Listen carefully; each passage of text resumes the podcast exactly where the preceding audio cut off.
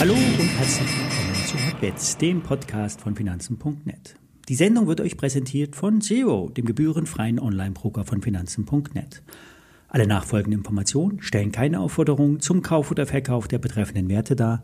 Bei den besprochenen Wertpapieren handelt es sich um sehr volatile Anlagemöglichkeiten mit hohem Risiko. Dies ist keine Anlageberatung und ihr handelt auf eigenes Risiko.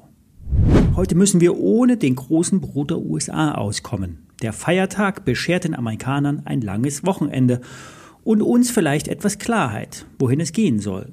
Grundsätzlich und übergeordnet sind wir in einem Aufwärtstrend. Ob nun eine Bärenmarktrelle oder ein Trendwechsel im großen Bild, haben wir äh, es noch nicht klar. Da scheiden sich die Geister. Solange wir keine tieferen Tiefs machen, muss davon ausgegangen werden, dass wir weiter ansteigen.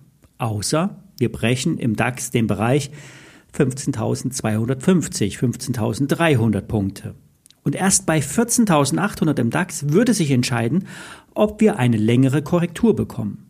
Ähnlich bedeutende Marke, Marken haben wir im Dow Jones. Erst unter 33.500, da sind wir nah dran, würde sich der Schiebemarkt nach unten auflösen. Beim S&P 500 sind es 4.000 Punkte, die wichtig sind. Und beim Nasdaq die Marke von 12.000 Punkten. Fazit? Es könnte bald zum Brechen wichtiger Marken kommen, denn die Newslage sollte keine Impulse mehr bringen. Die Berichtssaison flaut ab, die Zinsen werden weiter steigen und wichtig, die Liquidität wird aus dem System genommen, weil die Notenbank Notenbanken die Geldmenge nämlich reduzieren.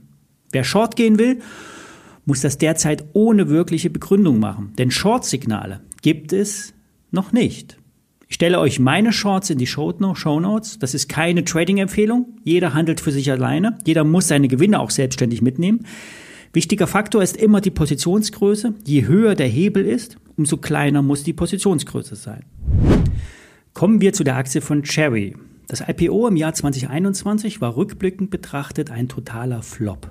Eigentlich wollte das Unternehmen eine Milliarden-Company sein. Dann waren es zum Börsenlisting nur 700 Millionen und jetzt wird die Firma zu 175 Millionen Euro an der Börse bewertet. Geschmückt war der Pfad mit Gewinnwarnungen und schlussendlich war die IPO-Story aufgebauscht und diente dem Exit der Altaktionäre. Cherry ist ein Hersteller von Tastaturen, von mechanischen Tastaturen. Die haben den Vorteil, dass sie extrem robust sind und einen schnellen Anschlag haben. Gamer schätzen das Cherry Equipment. Aber auch in der Medizin und in sicherheitsrelevanten Bereichen werden Produkte von Cherry eingesetzt. Zugangssysteme im IT-Bereich durch Fingerscan, Kartenlesegeräte in Arztpraxen für die Gesundheitskarten der Krankenkassen. Heutzutage muss auch jeder Arzt einen IT-lesbaren Arztausweis haben, um Rezepte zu autorisieren. Dazu bedarf es Lesegeräte. Zukünftig sollen die Patienten ja auch das E-Rezept auf die Smartphone-App bekommen und so weiter und so weiter. Aber auch robuste Technik für den Schulbetrieb gehört zum Angebot. Jeder weiß, welchen extremen Belastungen Schul-PCs ausgesetzt sind. Jetzt bringt Cherry bald Mikrofone auf den Markt. Ich überlege mir wirklich, ob ich mir ein solches High-End-Gerät vorbestelle, um den Ton für den Podcast zu verbessern. Bei der Aktie von Cherry bin ich ebenfalls bereits investiert, leider etwas zu früh. Hiermit zeige ich euch meinen möglichen Interessenskonflikt an. Interessant bei der Cherry Story ist nun der halbprominente Investor.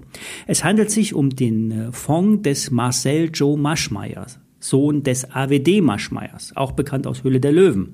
Und dieser Maschmeyer-Sohn ist nun bei Cherry eingestiegen. Joe Maschmeyer ist bei seinen Investments nicht unerfolgreich. Zumindest hat er einen guten Track Record. Und am Freitag wurde bekannt, dass die Paladin Asset Management 3,35 Prozent an der Cherry erworben hat. Auch der neue CEO, Oliver Kantner, kaufte für fast 280.000 Euro Aktien. Das wird heutzutage von einem Vorstand erwartet. Doch die Größenordnung ist nicht gering und seit Januar konnte er sich persönlich ein Bild von der Firma machen. In die Zahlen 2022 wurde noch einmal alles reingepackt, was schwach ist. Auch doch, das ist nicht unüblich bei einem Managementwechsel. Die Analysten von Montega, von Montega äh, verweisen auf ähm, einen Konkurrenten in der Branche, der in diesem Jahr wieder zweistellig wachsen will. Die Analysten erwarten bei Cherry im Segment Gaming für das Geschäftsjahr 2023 wieder deutliches Wachstum. Das allerdings unter einer abschwächenden Marge getriggert durch andere Produktbereiche ähm, zu, gekennzeichnet ist. Da ist die Preissensitivität einfach viel höher als im Gaming-Bereich.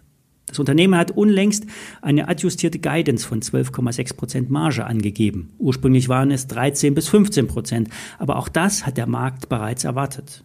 Nach Analyse des Research Houses Montega ist die Cherry mit einem Unternehmenswert auf EBITDA-Basis von 6,2 bewertet. Die Peer Group liegt aber bei 12,9.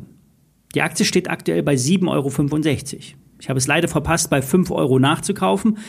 Die Firma versucht auch den Kurswert durch Aktienrückkäufe zu festigen. Und seit November geht es nach oben. Anfang Februar gab es einen Rücksetzer auf 6,30 Euro. Da sollte die Aktie auf jeden Fall nicht mehr drunter fallen. Bis 15 Euro gibt es eine 100% Chance. 10 Euro ist auch ein hartes Brett. Bis dahin gibt es aber immerhin eine 25% Chance. Ich bleibe bei der Aktie dabei. Übrigens am 17. 18. März findet die Invest in Stuttgart statt. Wer aus, wer aus Süddeutschland kommt und mal ein bisschen Inspiration beim Thema Geldanlage sucht, kann auf das Messegelände am Stuttgarter Flughafen kommen. Ich werde am Freitag auf jeden Fall mal über die Messehalle schlendern. Für alle, die heute und morgen Karneval oder Fasching feiern, den wünsche ich eine schöne Zeit. Wir hören uns morgen wieder. Bis dahin.